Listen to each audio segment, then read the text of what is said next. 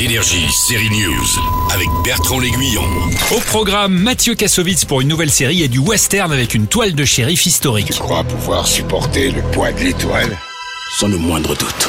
L'Omen, l'histoire de Bass Reeve, débarque en France sur Paramount.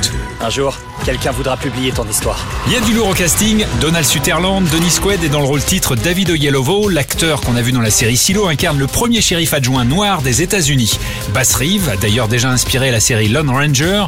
Voici donc sa propre série à voir en 6 épisodes sur Paramount Plus à partir du 5 novembre. T'es un homme de loi Ou hors la loi?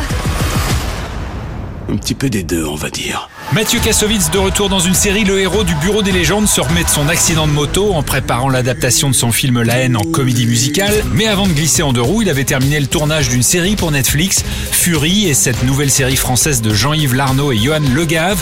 Elle a été entièrement tournée en France. C'est une plongée dans le monde criminel parisien où Lina rencontre une caïd, la mystérieuse Fury.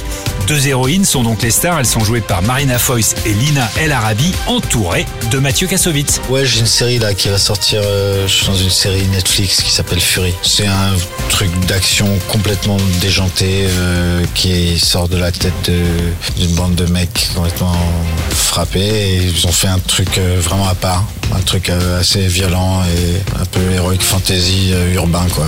J'ai un rôle assez fiché quoi. Je joue le méchant. Je fais de la boxe taille. Dès que je peux, je tape.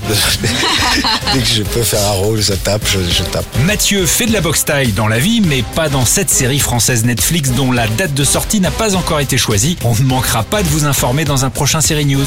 Énergie, série News.